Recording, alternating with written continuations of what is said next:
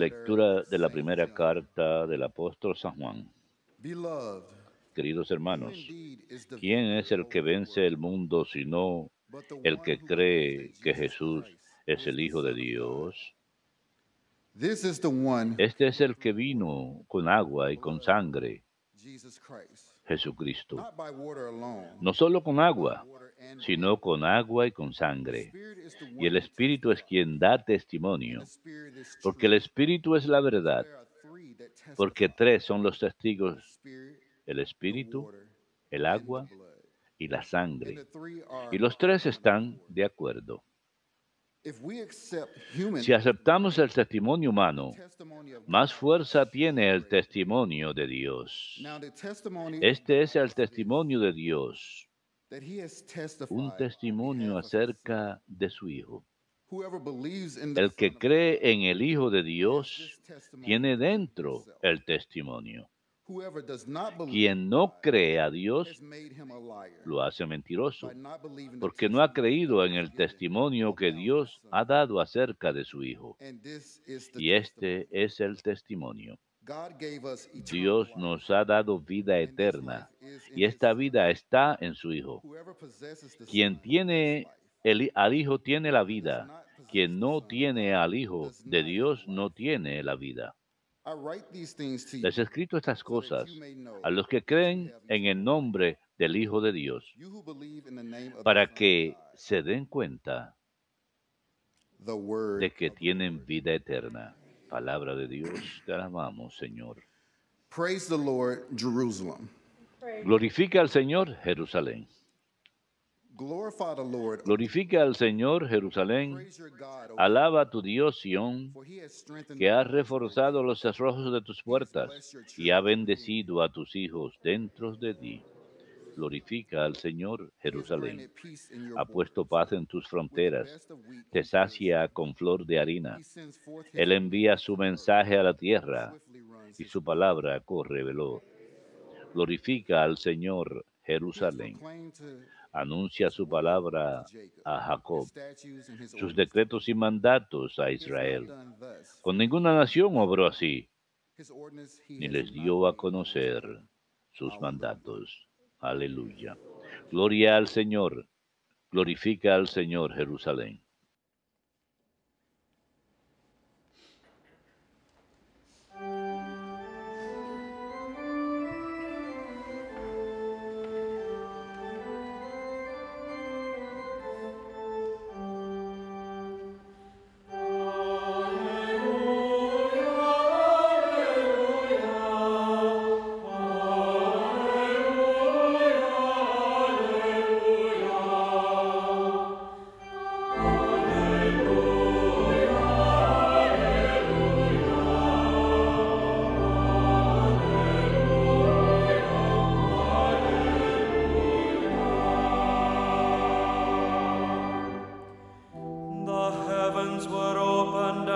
Abrió el cielo y se oyó la voz del Padre. Este es mi Hijo amado. Escúchenlo.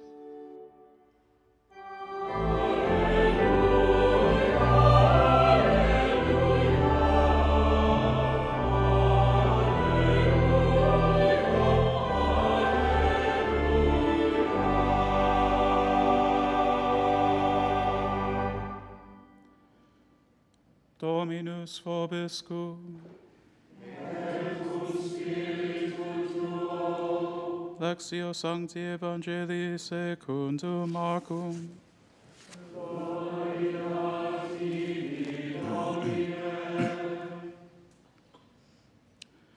This is what John the En Baptist aquel proclaimed. tiempo proclamaba Juan, detrás de mí viene el que puede más que yo, y yo no merezco agacharme para desatarle las sandalias. Yo los he bautizado con agua, pero Él los bautizará con Espíritu Santo. Por entonces llegó Jesús desde Nazaret de Galilea a que. Juan lo bautizara en el Jordán. Apenas salió del agua, vio rasgarse el cielo y al Espíritu bajar hacia él como una paloma. Se oyó una voz del cielo. "Beloved Son, Tú eres mi hijo amado, mi predilecto. Verbum Domini.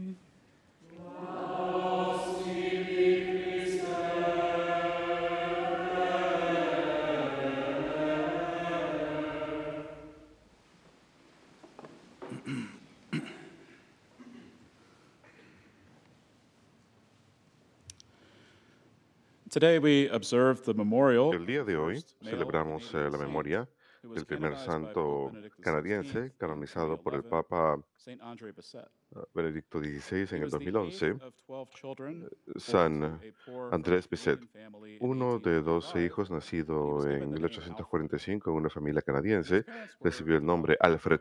Sus padres eran católicos devotos y les enseñaron a sus hijos las virtudes de la oración y el trabajo duro. Siempre fue un niño enfermizo de nacimiento y su even padre lo bautizó poco después might nacimiento porque temían que no iba a sobrevivir.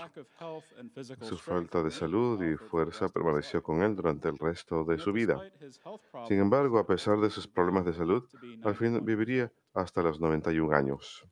Su padre murió en un accidente cortando árboles cuando él tenía 6 años. Y su madre se contagió de tuberculosis cuatro años más tarde, ya que no podía her 12 criar a sus 12 own hijos sola por su enfermedad, se vio obligada a darlos en adopción. Solo Alfred se quedó con ella cuando fue a vivir con su hermana o su tía. Después que la madre de 12 Alfred murió cuando él tenía 12 años, su tía continuó criándolo. Durante su niñez desarrolló una sólida vida espiritual que le ayudó a lidiar con todas las pérdidas que había sufrido, incluyendo su familia y su salud. Mientras que la mayoría de los demás hijos pasaban los domingos jugando con sus amigos o pasatiempos, Alfred pasaba horas en la tarde en oración ante el Santísimo Sacramento. Su- en su devoción tomaba penitencias adicionales que a menudo tenían un efecto negativo en su salud. Y cuando do su tía le prohibía hacerlo, la obedecía, pero encontraba otras penitencias para hacer. Cuando fue mayor, trató diferentes oficios, pero su salud le impedía hacerlos. No tuvo éxito como zapatero ni panadero. Conoció a un sacerdote de nombre André Provenzal, quien fue el párroco de su parroquia y se convirtió en el director espiritual de Alfred. Fue este sacerdote quien lo ins- le inspiró una devoción a San José, una devoción que seguiría con él el resto de su vida. Alfred miraba a San José como su propio padre adoptivo, pues a había perdido age. su propio padre a una edad tan temprana. Y cuando fue mayor, Alfred primero buscó trabajo en la parte noreste de Estados. Unidos, pero no podía encontrar nada que le conveniera. Así que su director espiritual, el padre André, le sugirió que debería averiguar acerca de la nueva orden de la Santa Cruz que había abierto una nueva escuela al costado de la iglesia.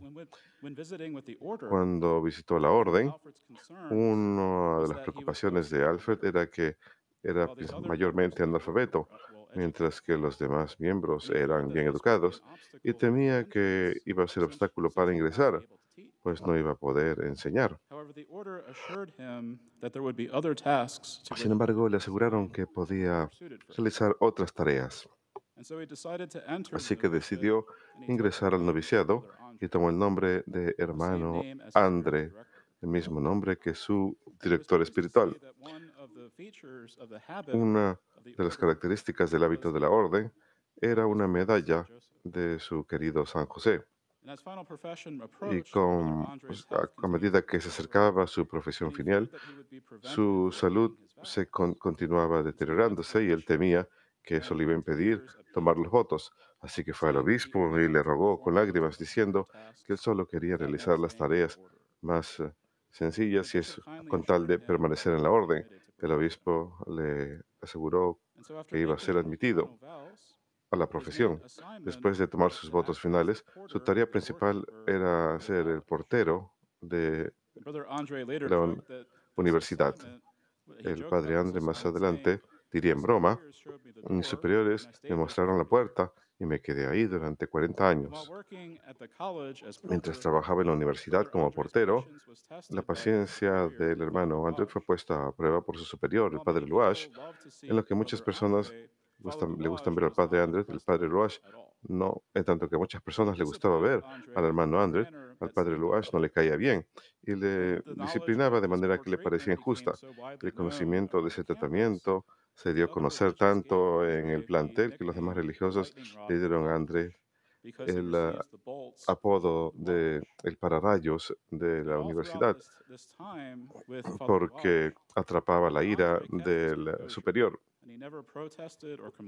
pero él nunca se quejaba ni protestaba. Lo veía como una oportunidad de unir sus sufrimientos con los de Cristo, en lugar de desperdiciarlos en quejarse. Era visitado por muchas personas y los saludaba con calidez, them, oraba por ellos y con ellos y les daba consejo con toda paciencia, caridad y compasión. Cualquier curación milagrosa que ocurría por sus oraciones siempre las atribuía a San José. Y siempre insistía en que él era incapaz de hacer nada milagroso él mismo, sino que era San José quien había intercedido por él, por ellos. A menudo instaba a las personas a que acudieran a. José y le rezaran una novena. En un caso, una persona acudió al padre André y le dijo, usted es mejor que San José. Cuando le rezo a. San José, nada sucede. Bueno, cuando le pido a usted que rece, recibo sanación. Y cuando el hermano he André escuchó esto, se molestó mucho y ordenó que la persona se alejara inmediatamente. Ese caso lo perturbó tanto que lo dejó enfermo tres días. Cuando el hermano André servía como portero en la universidad, muchos padres se alarmaban ante el gran número de enfermos que iban a la escuela y habían doctores y funcionarios públicos, que algunos, algunos de ellos cuyos detestaban la religión, que lo consideraban un charlatán. Las muchedumbres al final fueron a quejarse con el obispo, quien los despidió, pero había preocupaciones acerca de lo que pasó. Así que fue a reunirse con sus superiores del padre André y les preguntó si André podía cesar sus actividades si le pedían, si le, le daban una orden directa. Y sus superiores dijeron que efectivamente, que él obedecería órdenes. Satisfechos, el obispo decidió dejar al padre Andrés en paz, diciendo, si esto proviene de Dios, vivirán. Si no, se desmoronará. Y no solamente el obispo se vio conmovido por el ejemplo del padre André, sino algunos de los funcionarios públicos que se reunieron con él para investigar las sanaciones y que no le caían bien, cambiaron de opinión después de conocerlo. En lugar de conocerse con un fanático religioso loco, encontraron que el padre André era estable y tenía sentido común. Y los encuentros del hermano André con muchos enfermos tuvo un precio en su propia salud. Sufría de ataques de ansiedad durante toda la vida. Esto no le impedía verse con las personas que necesitaban verlo. De hecho, mostró gran bondad hacia todos, incluyendo a aquellos fuera de la fe. Un testigo en su beatificación dijo, con respecto a los herejes, cismáticos y no creyentes, el hermano André los trataba con más bondad y simpatía que a los católicos. Quería ganar la confianza de esas personas y cuando llegaba el momento indicado les hablaba de la bondad de Dios y la religión. He profited by the visits of Protestants and unbelievers to slide in a good word to Aprovechaba la visita de los protestantes y no creyentes para evangelizarlos. En, su bondad dio mucho fruto, pues miles fueron llevados a la conversión. Cuando el hermano Andrés se reunía con los no católicos que iban bus- buscando sanación, él lo veía como el comienzo de la fe para ellos. Así que siempre buscaba lo bueno en ellos. Nunca los excluía por sus pecados, sino era amor lo que los llevaba hacia la fe. Y su devoción a San José, el padre André deseaba edificar una basílica al santo en una colina en Montreal. Recaudando el dinero necesario hubiera sido una tarea muy difícil a finales del siglo XIX. Sin embargo, la basílica al final fue construida y completada en 1904. minor basilica and Fue bautizada una basílica menor con el nombre Oratorio de San José. El padre Andrés se convirtió en el portero de la basílica en 1909. When Brother Andre Cuando el padre André murió en 1937, a los 91 años, la última palabra de sus labios fue José. Rogamos hoy por la intercesión de San André Basset que, no- que fortalezca nuestra propia devoción a San José. Y que nos enseñe sus propias virtudes de humildad, bondad, obediencia, mansedumbre y docilidad. Podemos aprender mucho de San Andrés acerca del valor de unir nuestros sufrimientos con los de Cristo y de amar a Cristo en cada persona a quien conozcamos. San Andrés fue un agente de evangelización eficaz, capaz de mostrar la faz amorosa de Cristo a su prójimo.